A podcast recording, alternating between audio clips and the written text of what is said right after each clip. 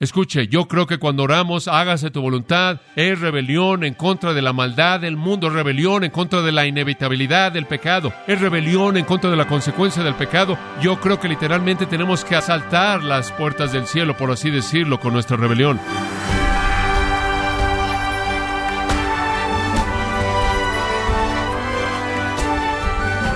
Cuán agradecidos estamos porque usted sintoniza, gracias a vosotros, con el pastor John MacArthur. Como cristiano, usted reconoce a Dios como soberano sobre todo el universo, así que parecería innecesario orar para que se haga su voluntad. Sin embargo, eso es exactamente lo que Cristo nos instruye a hacer. Pero ¿por qué quiere Jesús que oremos por algo de lo que no tenemos control? El día de hoy, el pastor John MacArthur, en la voz del pastor Luis Contreras, contestará esta pregunta en la serie La oración de los discípulos en gracia a vosotros.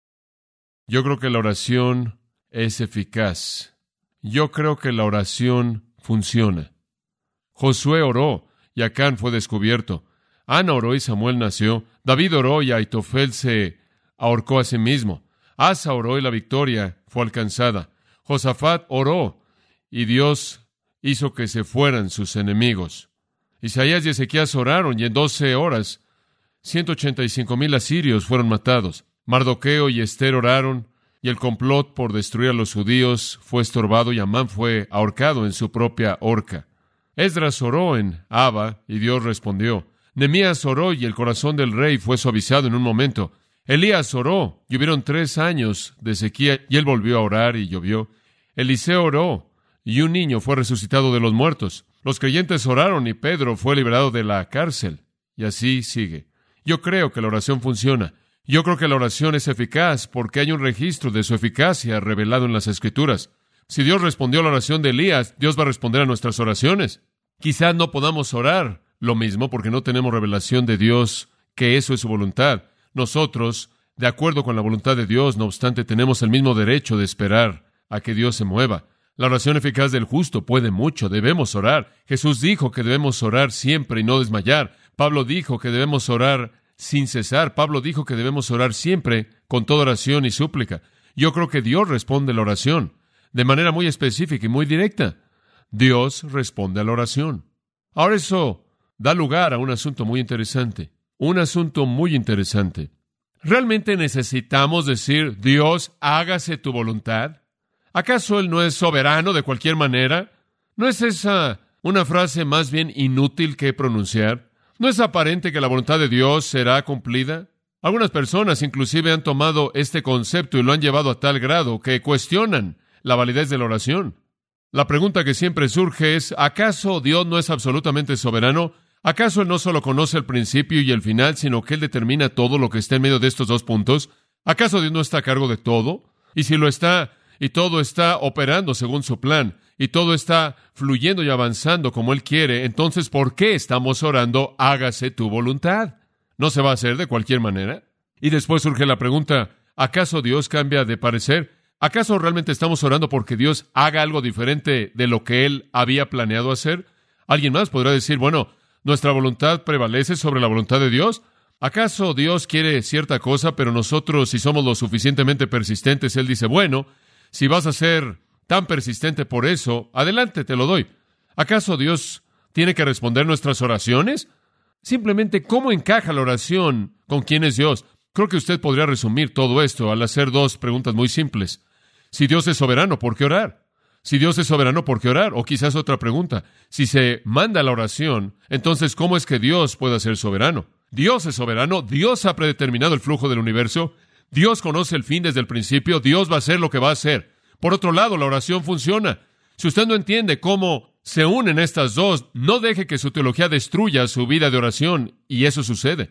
Ese tipo de actitud que dice, bueno, todo va a ser hecho a su manera de cualquier manera, entonces, ¿cuál es la necesidad que tenemos de orar? Literalmente niega las escrituras. Cuando oramos, debemos orar conforme a la voluntad de Dios, debemos orar conforme a la voluntad de Dios. Ahora, quiero que piensen esto porque es una afirmación muy importante. Todas nuestras oraciones se reducen a esto. Dios, hágase tu voluntad. Ahora, tomando el griego literal de esta afirmación simple, dice algo así. Tu voluntad, lo que tú quieres que suceda, que suceda inmediatamente. Y después el griego dice, como en el cielo coloca el cielo primero, así también en la tierra. En otras palabras, Dios, haz lo que tú quieras. Esa es la médula de la oración. Haz lo que tú desees, haz lo que esté en tu corazón hacer. Esa es la petición. Hay personas que oran, hágase tu voluntad, pero lo oran con un entendimiento incorrecto. En primer lugar, hay personas que dicen, hágase tu voluntad en una actitud de resentimiento amargo, en una actitud de resentimiento amargo. En otras palabras, es una afirmación de alguien que cree que no puede escapar de lo inevitable y están enojados por ello. Quizás ha llegado alguna situación en su vida en donde usted dijo hágase tu voluntad, casi apretando los dientes. Pero yo sé que hay personas que simplemente dicen hágase tu voluntad al final de una oración y lo que realmente están diciendo Dios, no tengo ningún tipo de fe, no creo que mi oración va a ayudar en nada y entonces simplemente voy a decir esto porque sé que esto va a cubrir todo. ¿Es así como usted ora? Hágase tu voluntad. Simplemente algo que usted incluye para cubrir lo inevitable porque realmente no cree que su oración va a hacer una diferencia de cualquier manera. Esto es aceptar que todo va a salir como Dios quiere que salga, sin gozo, de una manera más bien cansada, agotada, derrotada, resignándose.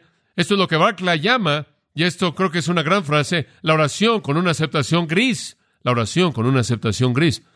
La razón primordial por la que creo que nuestra vida de oración es tan débil como es, es que realmente no creemos que va a ayudar en algo. Simplemente nos salimos con resignación pasiva.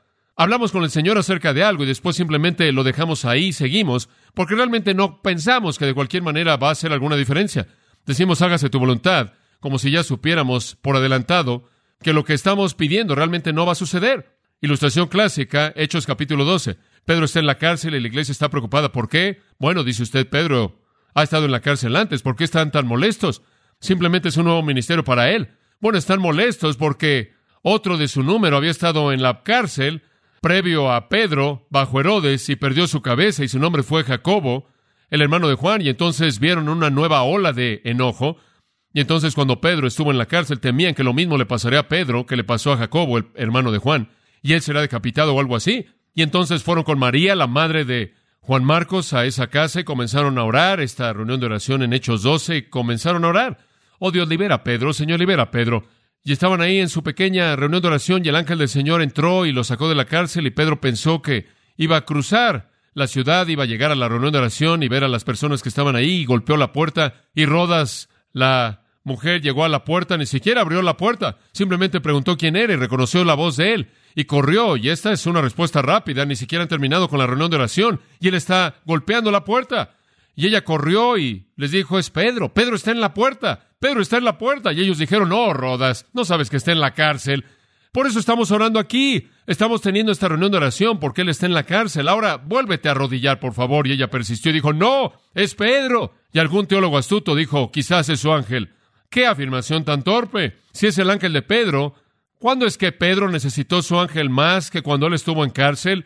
¿Qué es lo que su ángel estaba haciendo al tratar de llegar a la reunión de oración y finalmente ella persistió y salieron y metieron a Pedro y la Biblia dice que estaban todos sorprendidos. ¿Por qué? Porque creo que eran como muchos otros evangélicos que inclusive en ese momento, cuando habían visto la mano de Dios, cuestionaron si sus oraciones servían. ¿Qué tan fácil es para nosotros caer en esa resignación pasiva que hace que nuestras oraciones sean insípidas? Y permítame tomar esto desde otro ángulo que me molesta. Queremos simplemente clasificar todo. Es tu voluntad, es la voluntad del Señor y esto le puede sorprender. Pero la afirmación misma, hágase tu voluntad en la tierra, supone que no siempre que es verdad. ¿Escuchó eso? Eso es tan obvio que es torpe, pero es profundo. Decir hágase tu voluntad en la tierra supone que no siempre sucede. Decimos santificado sea tu nombre. ¿Hay veces y lugares donde su nombre no es santificado? Sí. Venga tu reino. ¿Hay corazones que rechazan su reinado? Claro que los hay. Y entonces cuando decimos hágase tu voluntad en la tierra como se hace en el cielo, tenemos que decir lo mismo, no siempre es su voluntad. Y escuche, no todo lo que sucede en el mundo es su voluntad en este sentido. Ahora usted necesita entender esto. De otra manera, la petición no tiene sentido. Y el Señor nos está pidiendo que repitamos cosas que no tienen sentido. Dice usted, ¿qué quiere decir con eso? Con mucha frecuencia usted sabe, oye usted de ir a una casa, alguien va a una casa y quizás hay una tristeza terrible en la casa porque un niño ha muerto, quizás el niño murió de una enfermedad fatal o quizás el niño fue matado por un automóvil o un accidente terrible y alguien dice, bueno, es la voluntad del Señor, es la voluntad del Señor. Usted va a una casa en donde una madre, quien está necesitada por el marido y los hijos, está azotada por el cáncer y ella está desvaneciéndose rápidamente en esta vida y alguien dice, bueno, es la voluntad del Señor. O quizás oye de un desastre y una inundación y un terremoto y un incendio y un choque de tren y un choque de avión y un hambre y muchas personas están muriendo de hambre en un barco y dice usted, bueno, es la voluntad del Señor. ¿Y sabe qué? Si usted comienza a ver las cosas así, literalmente va a quitar la energía de su vida de oración. Va a hacer que usted sea tan impotente si usted percibe así el mundo. Ahora esto se puede oír hereje, pero en este contexto esa no es la voluntad de Dios. Ese es el tipo de cosas que Jesús vino a detener al mundo. Porque Dios no quiere que ninguno perezca. Y créame, hay personas que están pereciendo por todos lados. Dios quien quiere que todos los hombres sean salvos y vengan al conocimiento de la verdad. Y no todos los hombres vienen al conocimiento de la verdad. La voluntad de Dios es hecha en el cielo, pero no siempre se hace en la tierra. Dice usted, bueno, espera un momento, Dios tiene que permitirlo. Es correcto.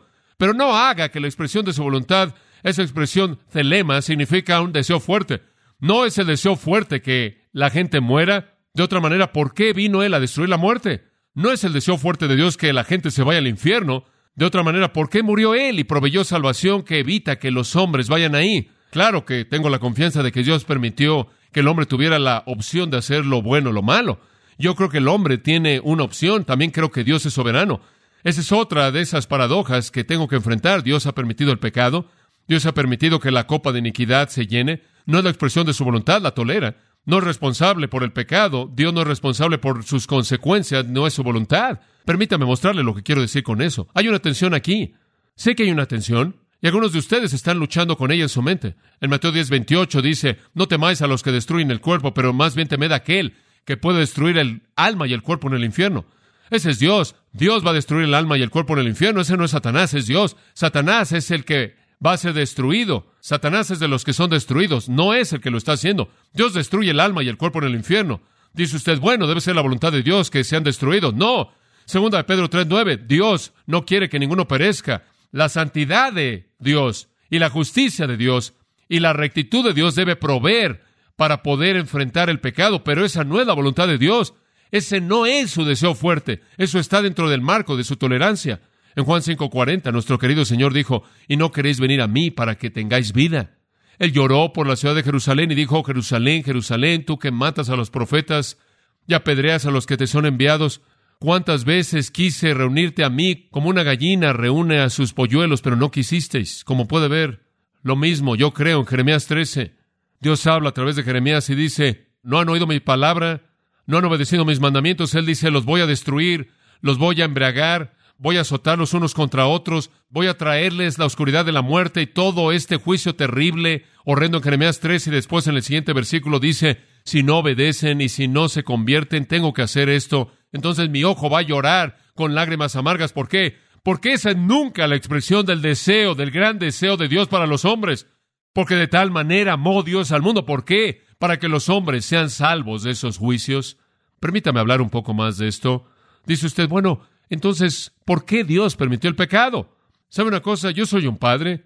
Y si yo le dijera a mi hijo mayor, ¿sabes una cosa, Matt? Tienes 15 años de edad, en unos cuantos años vas a dejar esta casa y ese día va a llegar antes de lo que me gustaría pensar. Ahora eres independiente, hijo, y si mi hijo, que Dios nos guarde de esto, saliera y entrara en una vida de pecado, ¿es esa mi voluntad? No, eso rompería mi corazón.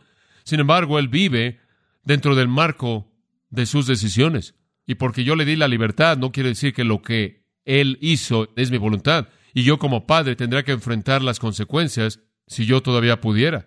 Dios es un Padre amoroso. La humanidad, en un sentido muy general, inclusive un creyente, tiene el derecho de expresar su voluntad, ¿no es cierto? Usted puede escoger el pecar o ser justo diariamente. ¿Cree que Dios quiere que usted escoja el pecado?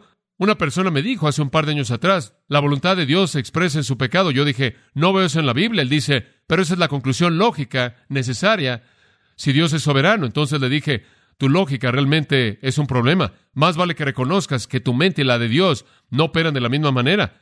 Dios es de ojos más puros como para ver el mal. Dios no tienta a ningún hombre a pecar. Dios nunca lo lleva a usted a pecar como una expresión de su voluntad. Sin embargo, Dios le ha dado al hombre la libertad. Dice usted, bueno, ¿por qué permitió Dios el pecado? No lo sé. La gente siempre dice, solo tengo una pregunta, pastor, ¿por qué permitió Dios el pecado? No sé, pero voy a hacer un buen intento por adivinar. Y esta es una que los teólogos han discutido por mucho tiempo, cuando Lucifer cayó. Ahora usted me va a preguntar, ¿cómo pasó eso? No sé eso tampoco. La gente dice, ¿acaso el orgullo salió desde adentro de él? No, porque él era perfecto. ¿Acaso vino de afuera de él? No, porque el ambiente era perfecto. ¿De dónde salió? No sé, Dios sabe, pero Lucifer pecó. Muy bien, ahora Dios tuvo dos opciones. Opción número uno, destruir a Lucifer, inmediatamente ahí destrucción. Y si hubiera hecho eso, quizás otros ángeles hubieran dicho, ¿saben una cosa? Debe haber algo acerca de eso que se llama pecado, que realmente molesta a Dios. Me pregunto si teme el pecado, me pregunto si realmente teme su potencial, me pregunto, ¿qué es eso? Y quizás Dios habría pasado el resto de la historia, toda la eternidad, no haciendo nada más que aplastando a ángeles rebeldes. Por otro lado, cuando Lucifer pecó, Dios podría haber dicho, muy bien, voy a permitir que la maldad siga su curso para que literalmente se desgaste a sí misma y si quiere probar algo que se ha probado. Yo creo que Dios escogió hacer eso en lugar de tener la posibilidad constante de otra rebelión. Él dejó que la rebelión siguiera su curso total y en últimas se agotara, como un cometa que se desvanece, muerto para siempre, para que nunca se volviera a levantar, para que toda la eternidad fuera preservada de otra expresión pecaminosa. Dios lo permitió, Él permitió que se llevara la hueste de ángeles que lo quiso, Él permitió que congregara los corazones de los hombres, mientras que en la historia humana proveyó para todo hombre que viniera una manera de escapar. Pero Él ha permitido que la maldad siguiera su curso, porque Dios ve el panorama más grande de toda la eternidad cuando de una vez por todas nunca volverá a aparecer. Y escuche, durante esta época, mientras que la maldad está siguiendo su curso, amados, nunca es la voluntad de Dios. Ese no es su deseo. Encaja dentro de su tolerancia. Y solo para que sea destruida. Entonces usted no puede decir, hágase tu voluntad en amargura y resentimiento y entender lo que quiere decir. Usted no puede decir hágase tu voluntad en resignación pasiva. Bueno, todo es la voluntad de Dios. No es así. En tercer lugar, ya hicimos referencia a esto. Hay algunas personas que dicen hágase tu voluntad con reservas teológicas. Y ya en cierta manera hablamos de este punto. Para ellos es teología. Simplemente Dios va a hacer lo que Él quiere hacer, Él está a cargo de todo, todo es claro, entonces no se preocupe de esto, no hay ruego, no hay intensidad, no hay pasión. Honestamente puedo decir que realmente no he encontrado a alguien que ve esto y tuviera una vida de oración. La reserva teológica, esto es el que tiene reservas teológicas, dice, bueno, realmente no necesito orar, porque después de todo, todo está cubierto. Todo es la voluntad de Dios, todo es la voluntad de Dios. Y sabe una cosa, bueno, Dios está ahí arriba, Él es grande y Él está a cargo de todo. Es como John Bingham escribió un libro llamado Valentía para Cambiar, el cual es un estudio de Reynold Neighbor, quien fue un teólogo liberal. Pero él estaba contando del hecho de que un día Neighbor le dijo a su pequeña niña, creo, vamos a caminar, querida. Y ella dijo, no quiero caminar. Y él dijo, oh, dijo, las aves cantan, las flores se mueven en la brisa y los árboles están ahí y la luz del sol, oh, va a ser tan hermoso, caminemos. Y finalmente ella caminó con él y cuando caminaron y regresaron, él le dijo a su pequeña, ahora, ¿realmente disfrutaste eso? ¿Realmente te gustó, no es cierto? Ella dijo, no, realmente no decidí, simplemente lo hice porque tú eres más grande que yo. Y creo que muchas cosas los niños lo hacen porque somos más grandes que ellos, ¿no es cierto? Y quizás esa es la perspectiva de alguien acerca de Dios. Dios simplemente es el individuo que es mucho más grande que ellos, que realmente hacemos lo que Él quiere. Pero me pregunto en mi corazón si esa actitud puede encontrarse en el corazón de David, quien dijo, oh, cuánto amo yo tu ley. Ese tipo de reserva teológica en donde simplemente todo es cuestión de definición teológica de Dios y todo encaja debajo de esto, es tan impersonal para mí. Esto es simplemente fatalista, simplemente fatalista. Pero no es de lo que estamos hablando aquí cuando decimos hágase tu voluntad en absoluto. No estamos simplemente de manera fatalista cediendo a la voluntad suprema de Dios, para la cual no tenemos alternativa en absoluto. Escuche, hay una opción. Permítame mostrarle una ilustración. Voy a terminar con esto en Lucas 18 y quiero simplemente cerrar con esto. Ahora, manténgase conmigo. No quiero que su mente nos deje aquí, porque aquí es el clímax de lo que estamos diciendo. Él habló una parábola diciéndoles, ¿cuál fue el propósito de la parábola? ¿Qué es lo que él estaba tratando de enseñar? Él estaba tratando de enseñarles que los hombres deben siempre orar y no que desmayar. En otras palabras, usted no debe dejar de orar, usted no debe rendirse, usted no debe cansarse, usted no debe archivarlo en algún lugar, usted siempre debe orar y nunca dejar de orar. Usted debe orar y nunca cansarse, nunca desmayar. Ese es el punto aquí. Y él cuenta una historia. Había en cierta ciudad un juez quien no temía ni a Dios ni respetaba a los hombres. Y había una viuda en la ciudad y ella vino a él diciendo, hazme justicia de mi adversario. Y ella dijo, me hizo algo mal, hay una injusticia aquí, juez, por favor corrígelo. Bueno, él pensó, por un tiempo no lo voy a hacer, pero después dijo en sí mismo, aunque no temo ni a Dios ni considero al hombre, en otras palabras, no tengo ninguna presión externa que viene de ningún lugar, debido a que esta viuda me agota la paciencia porque viene de continuo, voy a hacerle justicia, no sea que por su venir de manera continua, me cansa. En otras palabras, estoy tan cansada de oír a esta mujer que voy a hacer lo que ella pidió porque me tengo que deshacer de ella. Usted conoce eso, usted lo ha hecho con sus hijos. Le piden la primera vez, usted dice no. Ya para la vez número 15 usted dice sí, sí, por favor, ya hazlo ahora. Bueno, esto es lo mismo. Entonces, ¿qué es lo que esto nos está tratando de enseñar? El Señor dice, oíd lo que el juez injusto dice. ¿Y acaso Dios no responderá a sus propios elegidos quien claman a Él día y noche, aunque Él se tarde? Os digo, Él les va a responder rápidamente. En otras palabras, escucha, si un juez injusto va a dar justicia a una mujer que viene continuamente, ¿qué hará un Dios justo, amoroso, que se preocupa, nuestro Padre le dará a sus hijos? Como puede ver, es fabuloso. Si son persistentes, el paralelo que Jesús mostró obviamente no fue entre Dios y el juez, no hay paralelo en absoluto, sino entre la viuda y el que pide. Ahora permítame decirle dos cosas, y esto es fabuloso. Dos cosas que la mujer trajo. Uno, ella se rehusó a aceptar una situación injusta, ella simplemente no lo aceptó. Y número dos, ella persistió con su caso. No voy a aceptar esta situación injusta, no voy a tolerar esto. Y ella simplemente siguió trayéndolo y trayéndolo. Ahora escuche, esta es una buena palabra para nosotros. Tenemos un derecho, amados. Ahora escúcheme, el rehusarnos a aceptar ciertas situaciones en el mundo. Tenemos ese derecho. Tenemos un derecho de rehusarnos a aceptar la manera en la que las cosas son y a orar persistentemente porque Dios las haga como deben ser hechas. Ahora, ¿qué quieres decir aquí? Bueno, lo que estoy tratando de decir es esto. Hágase tu voluntad no es aceptación gris. Yo creo que orar, hágase tu voluntad. Ahora escúcheme, en muchos casos no es nada más que rebelión. Dice usted, oye, espera un momento. ¿Quieres decir que nuestras oraciones deben ser rebelión? Sí, yo creo que son una forma de rebelión. Dice usted, ¿en contra de qué nos estamos rebelando?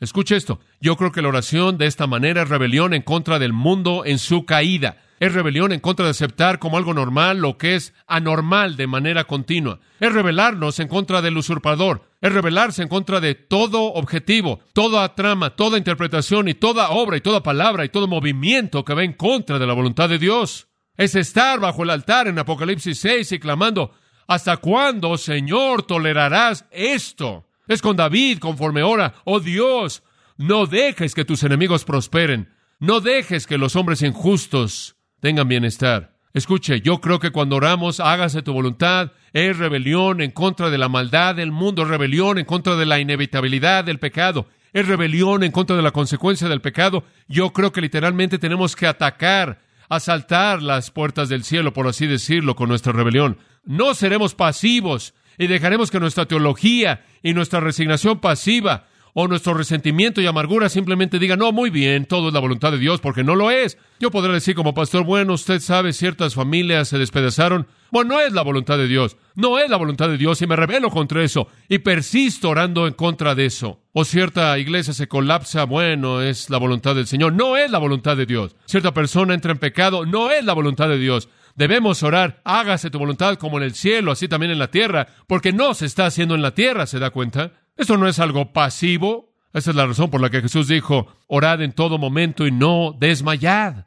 ¿Qué quiere decir desmayad? No ceda a lo que está enfrentando.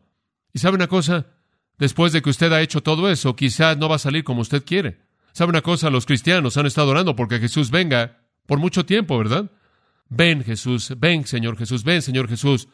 Tú no mereces este tipo de trato. Oh Señor, ven y establece tu reino. Ven y sé glorificado. Ven y sé honrado. Hemos estado orando durante dos mil años y hemos estado orando. ¿Por qué? Porque nos rebelamos contra la caída de este mundo. Nos rebelamos contra las cosas que dañan y lastiman al Señor Jesucristo. Nos rebelamos contra aquello que va en contra de su palabra preciada y debemos tener ese espíritu. Debemos tener eso. Jesús lo veo de una manera tan magnífica en el huerto y él está orando y amados. Ustedes lo tienen que ver. Su oración es una oración de rebelión. Dice que él dijo en Mateo 26, Padre mío, si es posible, pase de mí esta copa, mas no se haga mi voluntad sino la tuya. Y él no se detuvo ahí, versículo 42. Y él fue por segunda vez y dijo, Padre, si es posible, que esta copa pase de mí, mas no se haga mi voluntad sino la tuya. Y después dice más adelante que él vino a sus discípulos y los halló durmiendo. Y ahora escuche, tres veces el Señor oró de esa manera. Y después de cada vez él regresó y los encontró durmiendo. ¿Sabe una cosa? Eso es triste. Jesús nunca aceptó el status quo. Él no dijo, oh bueno, la cruz, la cruz, es tu voluntad, tu voluntad. Él dijo, oh Dios, ¿acaso tiene que ser así? Me rebelo contra esta pecaminosidad. Me rebelo contra el poder del pecado para quitarme la vida. Me rebelo en contra de la necesidad de llevar el pecado, me rebelo contra estas cosas que violan la santidad de tu universo santo. Y él estaba en medio de su rebelión en contra de el estado caído del mundo y los discípulos estaban dormidos. ¿Por qué? Durmieron simplemente porque eran indiferentes. ¿Qué hay acerca de su vida de oración? ¿Está usted orando, hágase tu voluntad en la tierra porque no siempre está siendo hecha? ¿Está usted persistiendo no por alguna cosa personal o privada que usted pueda ganar, sino porque usted clama porque Dios se ha glorificado? Hágase tu voluntad. No son esas cosas. La semana próxima estudiaremos el lado positivo. Oremos. Padre, gracias por tocar de nuevo nuestros corazones con tu verdad. Esto no es académico, este es un llamado a la adoración, un llamado a la alabanza y adoración, un llamado a glorificar tu nombre. Que lo oigamos fielmente. Amén.